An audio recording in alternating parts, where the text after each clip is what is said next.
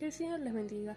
Hebreos 4 versículos 3 al 5 dice, Pero los que hemos creído entramos en el reposo de la manera que dijo, por tanto, juré en mi ira no entrarán en mi reposo, aunque las obras suyas estaban acabadas desde la fundación del mundo.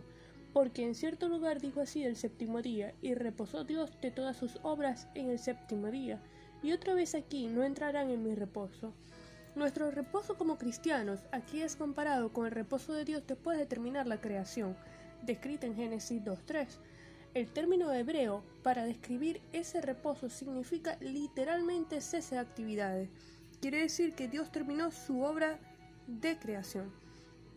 No quiere decir que Dios estaba cansado, ni que necesitaba tiempos de ocio para recuperar fuerzas.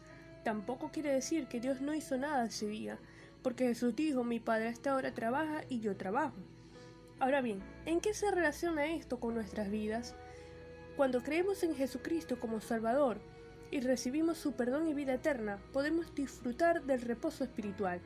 Descansamos de nuestras obras, entendiendo que la salvación no es por obras para que nadie se gloríe, sino por gracia mediante la fe. Disfrutemos de lo que Jesús hizo por nosotros, su obra en la cruz y gloriosa resurrección.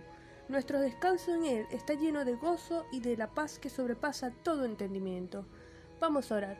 Señor, te damos gracias por tu bondad, te damos gracias por tu misericordia, te damos gracias por el sacrificio de Cristo en la cruz del Calvario, por su resurrección. Te damos gracias porque iniciaste la obra en nosotros, te pedimos que la perfecciones hasta el día de Jesucristo, que podamos tener la paz que sobrepasa todo entendimiento, que nuestra confianza, nuestra fe y nuestra obediencia siempre sean hacia ti. En el nombre de Jesús. Amén.